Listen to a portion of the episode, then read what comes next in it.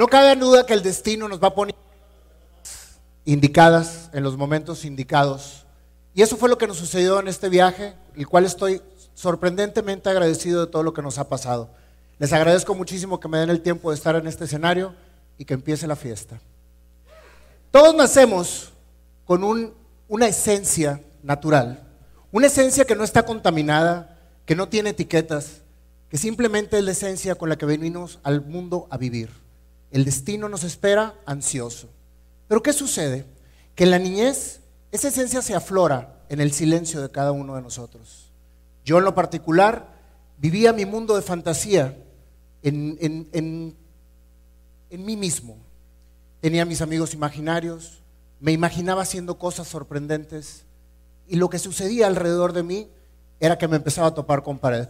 Quería llamar la atención a todo mundo, mis papás me estaban cada vez restringiendo más de lo que debía de hacer y lo que no debía de hacer, y me empezaron a etiquetar y a llevar por un camino que no quería yo caminar. Así, el niño rebelde se convirtió en adolescente. Un adolescente que lo corrieron de cuatro secundarias. En una de ellas, y la primera con la que me corrieron, mi papá daba clases. Muy vergonzoso para el Señor. La segunda, otra secundaria particular, me corrieron a los seis meses. Era una persona tan inquieta que constantemente quería alborotar a todo lo que me alrededor. Pero ¿qué era lo que sucedía? Que estaba chocando contra lo que me imponía el mundo y lo que yo tenía internamente que vivir. Después de ahí, mi papá me dijo, Nayo, te voy a meter a la escuela más peligrosa y violenta de la ciudad. Investigó. Era donde más había broncas, donde estaban los pandilleros más peligrosos. Y yo después de venir de escuelas privadas, pues imagínense el shock. Vengo llegando a la secundaria el primer día de clases y decía, me van a matar. Recuerdo perfectamente bien que venía con mi pantalón color chedrón y mi camisa blanca y pasé por un patio en donde cada una de las pandillas tenía su territorio dividido. Y a todas partes y dije, ok, vamos a ver cuánto aguanto. Aguanté un año y medio y también me corrieron. Me gané a toda la gente que estaba alrededor de mí y vi, fue la primera lección que realmente entendí. No importa quién tengas enfrente, no importa de quién te rodees, para algo esa persona llega a tu vida. Y si realmente le entiendes, vas a estar muy bien en donde te toque vivir. Como me corrieron de esa secundaria, de ahí me dijeron, ¿qué vamos a hacer contigo? Realmente era un dolor de cabeza. Ahorita se los platico así muy light, pero si se lo preguntan a mi mamá, va a decir, híjole, yo qué barbaridad. Me dijeron, pues no hay de otra, te vamos a meter en una escuela de mujeres. Y yo, santo Dios. Éramos cinco hombres y como unas 40 niñas, y aparte estaba comercio al lado y había como 850 este, mujeres estudiando comercio y secretariado. Llegué al limbo, fui muy feliz, terminé la secundaria y los problemas con mis padres aumentaban cada vez más. Mi papá muy enérgico me decía, Nayo, definitivamente no vienes a estudiar una carrera. Vamos a meterte una preparatoria técnica y te vas a poner a estudiar mecánica automotriz para que cuando salgas de la prepa te pongas a trabajar. No le veo futuro. Y papá, eso no es lo que yo quiero. Yo soñaba constantemente con ser empresario. Yo veía la serie de Dallas donde salían los Ewing con una gran corporación y en todos los bancos pintaba Leal Corporation, Leonardo Escobar Leal Corporación. No sabía lo que significaba, pero pues como los Ewing tenían sus edificios y todo, pues yo también quería. Entonces decía Leal Corporation, Leal Corporation. Los chavos que estaban alrededor de mí decían, ahí va Leal Corporation. Me la creían. Total, para no serles largo el cuento, me metieron al Cebeti 122, a una hora y media de mi casa, en aquel entonces vivíamos en Chihuahua, en la tarde tenía que tomar tres camiones ir al Cebetis, al cual no me gustaba. Adoro la mecánica, pero no era mi, mi, función. Yo quería hacer el corporation, yo quería ser empresario.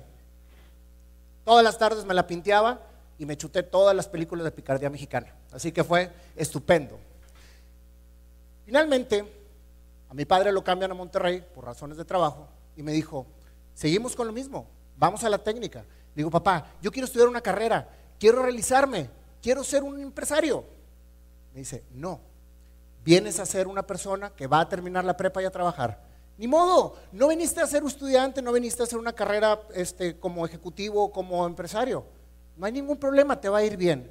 Eran tantas las frustraciones con las que yo vivía que cada día me volvía más rebelde. Hasta que un día le dije, papá, dame la oportunidad de poder estudiar lo que yo quiero. Dijo, ok, te voy a meter a la escuela técnica, pero si en un semestre me demuestras que quieres realmente ser un estudiante para una carrera, vamos para allá. Exenté todas y así empezó el cambio de mi vida. Empezó un problema ahora que no, eras, no significaba estudio, porque ahora era buen estudiante, pero quería trabajar, porque para ser empresario yo tenía que trabajar, trabajar y estudiar para poder realmente obtener la experiencia. A toda la contrariedad que tuve alrededor, me metí a estudiar, digo, me metí a trabajar a McDonald's, perdón, a una tienda de hamburguesa con una M grandota, ¿sí? Lo cual me empezó a enseñar a trabajar. 16 años y nunca lo dejé de hacer hasta el día de hoy. ¿Qué sucedió después? Tuve varios trabajos posteriores, nunca dejé de estudiar y trabajar, tuve todas las broncas del mundo con mi papá, constantemente me decía que pues yo iba, era un rebelde sin causa y que todo lo que no le hacía caso, pues me, la iba, me iba a dar un golpe en la vida. Cuando tenía 21 años, mi papá cayó en una depresión muy grande y una noche me dijo, Nayo, te admiro mucho, porque todo lo que has sido rebelde conmigo, me has demostrado que aunque tengas un bloqueo constante en tu vida, siempre lo sacas adelante. Creo en ti, vas a ser grande. Al día siguiente mi padre se suicida. Ya no tuve oportunidad de enseñarle todo lo que iba a hacer, pero me marcó tan grande, tan fuerte esa situación en mi vida, que me hice mucho más fuerte. En ese momento tenía solamente dos caminos a seguir. Ser la víctima constante que se le suicidó el papá, o ser la persona que tuvo una situación en su vida que le hizo ser fuerte y aprender para poder lograr su meta y objetivo. Decidí esta. Cuando enterramos a mi papá, le digo a mi mamá, quiero ser empresario. Dice, tienes un trabajo, tenemos un año de sustento, tu papá no nos dejó gran cosa, se nos va a acabar el dinero, el dinero en un año, pero te apoyo. Si quieres ser empresario, adelante. Me salgo de trabajar, abro mi primera empresa. ¿Y qué sucede? Que al año se nos acaba el capital y quiebro. Tres meses de que no hubiera ya más sustento en mi casa, voy en una avenida ahí en Monterrey, choco un carrito que traía, solamente seguro contra terceros, literalmente pierdo lo único que tenía. Decía yo, ¿qué voy a hacer? me senté literalmente a llorar en la banqueta de esa avenida y le hablo a mi compadre y amigo y le digo, no tengo dinero ni siquiera para regresarme en el camión. Voy por ti, no te preocupes. Al llegar me dice, Nayo, mañana será otro día. Puedes realmente cumplir tu sueño, eres grande. Al día siguiente me citan él, Mauricio y Melesio en su oficina y me dicen, Nayo, hay dos opciones de negocio que están alrededor de lo que nosotros ya tenemos. ¿Una fumigadora o una mensajería? ¿Ok? Todavía con mi sangre de fiesta digo, pues la fumigadora. Así puedo ir a fumigar a Vallarta y a Cancún y todo y andar con gringas y la madre. Me dijeron, oye, ¿y no crees que suena mejor Leonardo Escobar, gerente general de una mensajería, a una fumigadora? sí, cierto, ¿verdad? Yo creo que nos vamos por ahí. Así nació Quality Post, una compañía de mensajería en México, que fue mi segundo negocio y que fundé con, con, mis grandes amigos. Fue toda una historia fenomenal. Fue una historia de mucho aprendizaje, mucho crecimiento. Llegamos a unos niveles bastante competitivos en el mercado. Pero cuando ya tenía todo, cuando ya no tenía la necesidad económica, cuando ya tenía el haber sido empresario, cuando todo estaba rondando en mi vida de manera correcta, me hacía falta algo. Me hacía falta algo, no me sentía al 100% realizado. Le digo a mi esposa que siempre me ha apoyado en todo, que aquí está enfrente de mí. Laura, ya no quiero estar en Quality Post. Me dice, ¿cómo? Ya lograste absolutamente todo, ya la empresa está súper bien, todo, o sea, con los problemas diarios, pero ¿por qué ahorita? ¿Por qué ahorita después de que todo este tiempo ha sido de lucha? Porque no me siento realizado. Y es ahí cuando fue la primera vez que me di cuenta que venía a hacer algo que me apasionara. No que me diera dinero, no que me diera un estatus, no que me diera una empresa, algo que realmente me realizara. Una vez más, abrí mi, tercer negocio, BCX, que es el que tengo actualmente, y fue una experiencia fenomenal. Tengo 10 años con la empresa, me ha ido, gracias a Dios, bastante bien, ha sido una experiencia bien diferente, pero seguía yo con ese vacío, ese vacío que me decía, entonces mi pasión no es ser empresario. Está súper bien que tenga un negocio y que pueda ser realmente responsable con la manera en que vivo, pero me hace falta algo. ¿Y ese algo qué es? Entonces empecé a echar varias locuras, empecé a escribir y de repente me decidí a empezar a cantar a los 46 años.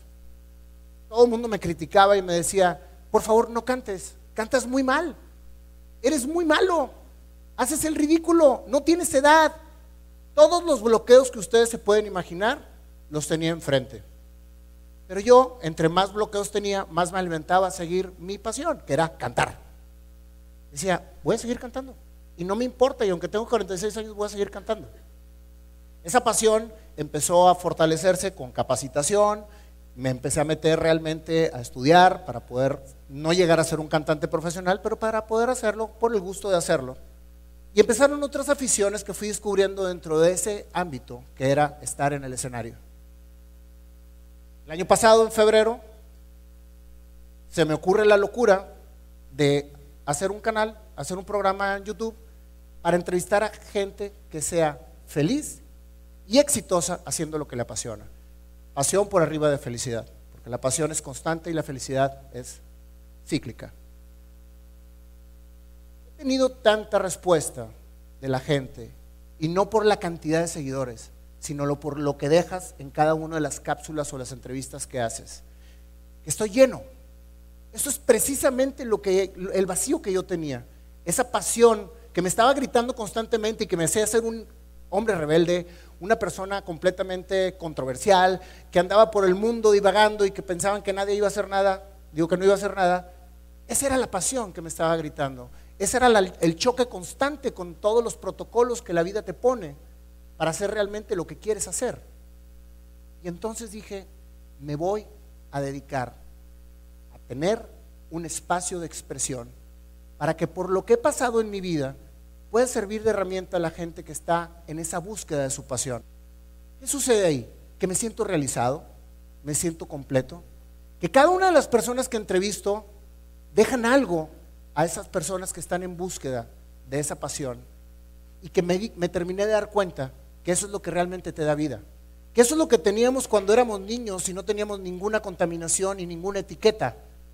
Eso fue lo que venimos a hacer a la vida cada uno, lo que nos grita cada momento, pero lo que la sociedad nos bloquea en cada momento. Sean locos, equivóquense, atrévanse, porque es lo que realmente te da la vida.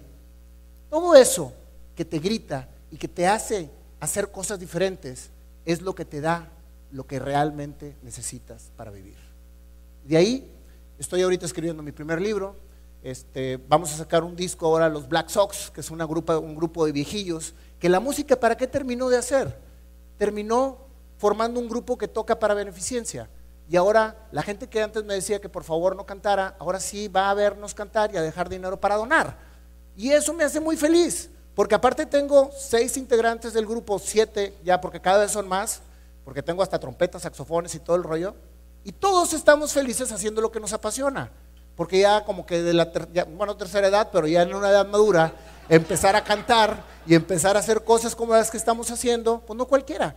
No quiero ser un rockstar, no quiero llenar estadios, pero si toco y ayudo, canto y ayudo, me siento bien. Aparte tengo un canal que va a todo dar, que la gente se expresa y el programa se llama Entrevistas Hechas Canciones porque cada entrevista le termino con una canción inspirada en lo que escuché, y ahí mismo y sin ensayar. Y todo eso marca una tendencia en donde realmente soy congruente y expreso lo que quiero con lo que hago.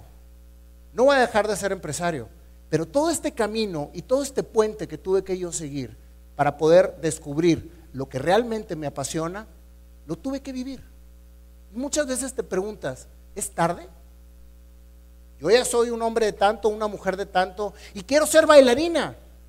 Nunca es tarde. Nunca es tarde para empezar. Y eso es lo que tenemos que tener en la mente. No seamos zombies sociales.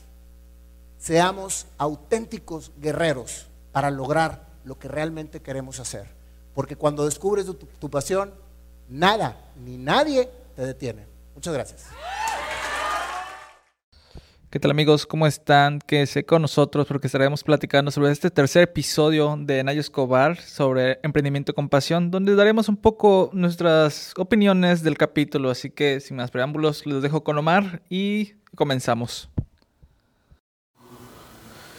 Y es que con tantas charlas emotivas de TEDx Coaxacualcos 2020, pues bueno, Nayo Escobar no puede ser decepción, quien a título personal me identifico en esa especie de juventud rebelde porque pues a final del día fue tras sus sueños que no cualquiera, siempre cuando alguien es rebelde pues se dice que no vas a poder lograr ser quien quieres por esa misma rebeldía, pero bueno, Nayo Escobar nos demostró que esa rebeldía lo transformó en algo y eso fue algo muy positivo pese a la pérdida de su padre, así que pues esta es la importancia de Tedes Coaxacualcos y por la cual no dejamos de hacer énfasis que sigan las redes sociales, que se sumen al proyecto porque la verdad es muy emotivo y así como Nayo Escobar,